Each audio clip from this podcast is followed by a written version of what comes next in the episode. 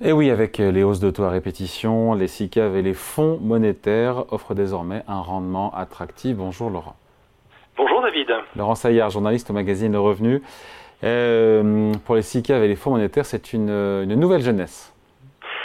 Oui, David, euh, les, temps ont bien changé. Euh, vous vous souvenez de, 2017 jusqu'à l'été 2022, les, monétaires affichaient une performance négative, et maintenant on, on, est plutôt à du 2% brut, euh, au-delà de 2,5% brut pour les meilleurs sur les 12 mois passés, donc quand on regarde dans le rétroviseur.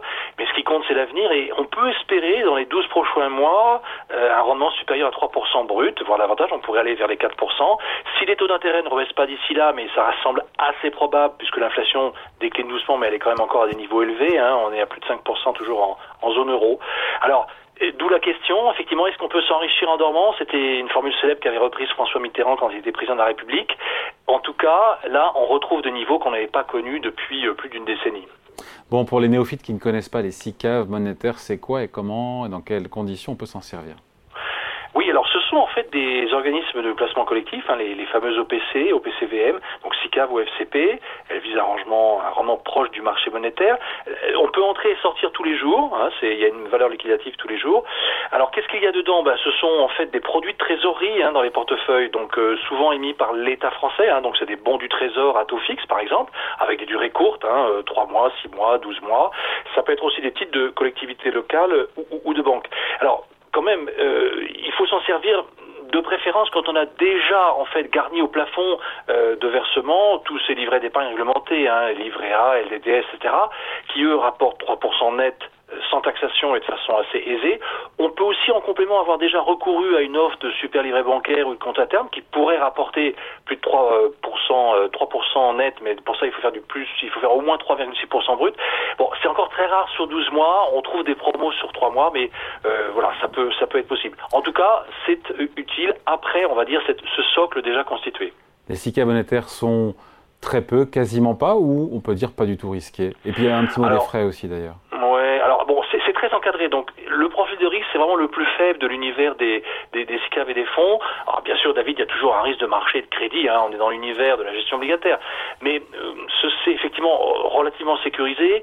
Euh, les frais, il y en a quand même. Ils sont très réduits, mais il faut quand même les surveiller. Alors pas de frais d'entrée le plus souvent. S'il y en a, ça va être faible, mais il faut quand même regarder hein, si c'est du 0,1% ou au-delà. Euh, des frais courants qui incluent les frais de gestion. Alors là, on est on est sur des moyennes autour de 0,14, 0,15% par an. Mais si ça va au-delà, il faut s'en inquiéter, se demander pourquoi. A priori, en tout cas, il n'y a jamais euh, quasiment de, de, frais de sortie. Vous parlez d'un possible rendement d'ici un an si les taux de la BCE ne baissent pas autour de 4%, mais là-dessus, il y a de la fiscalité, bien sûr. Hein.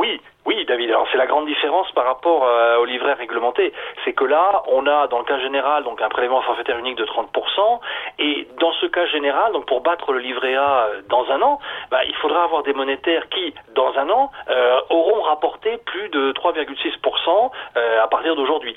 Hein. Alors c'est une condition qui nous paraît possible et il y aura peut-être des, des voilà ce sera peut-être autour de cet univers-là.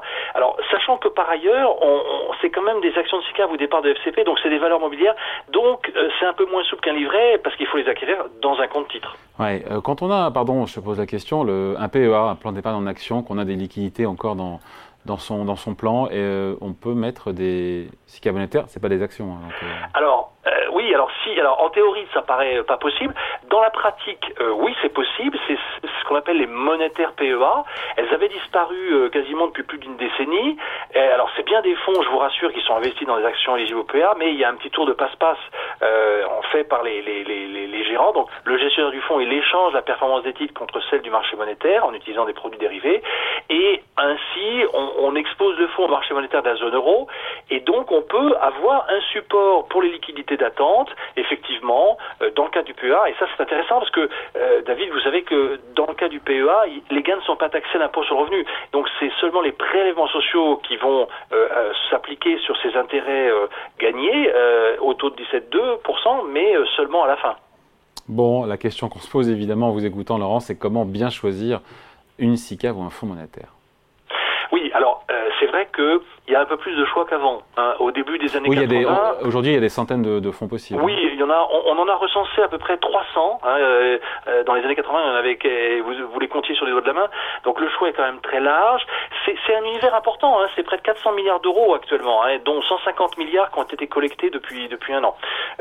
alors nous, on recommande plutôt d'utiliser les parts, ce qu'on appelle les parts C, c'est-à-dire les parts de capitalisation, c'est-à-dire que les revenus du portefeuille sont réinvestis, donc ils sont capitalisation. Parfois, vous trouvez dans le libellé, vous pouvez trouver aussi AC pour accumulation.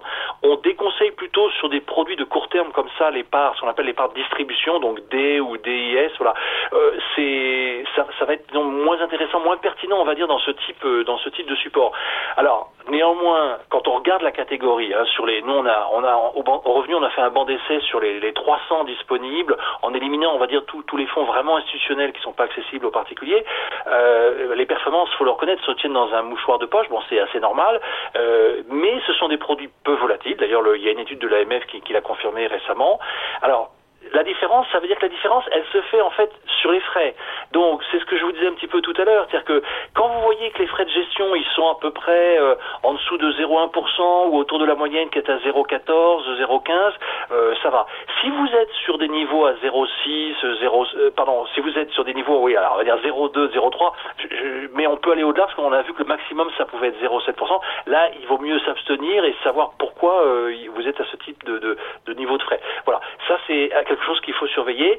Alors il y a un autre aspect sur lequel nous on aime bien insister, c'est que choisissez plutôt la version capitalisation parce que c'est la capitalisation des intérêts qui, qui va rapporter hein, au final. Et j'ai envie de vous citer euh, un petit peu la formule d'Albert Einstein euh, les intérêts composés sont la huitième merveille du monde. Celui qui le comprend s'enrichit. Voilà, tout est dit en dormant ou pas, on écoute Einstein. Euh, avant de se quitter, la, la une, la couverture du revenu hebdo de cette semaine, j'imagine que vous en parlez évidemment. Et oui, s'enrichir en dormant, c'est possible. Tiens, je vois Jean-Pierre Jouillet, qui était chez nous d'ailleurs pour son livre cette semaine.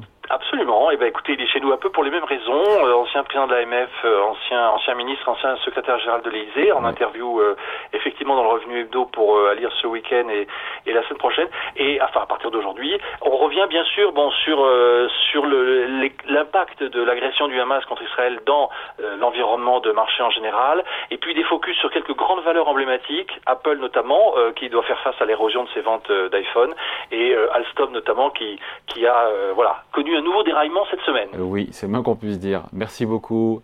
Laurent Saillard, journaliste au magazine Le Revenu. Salut. Merci David.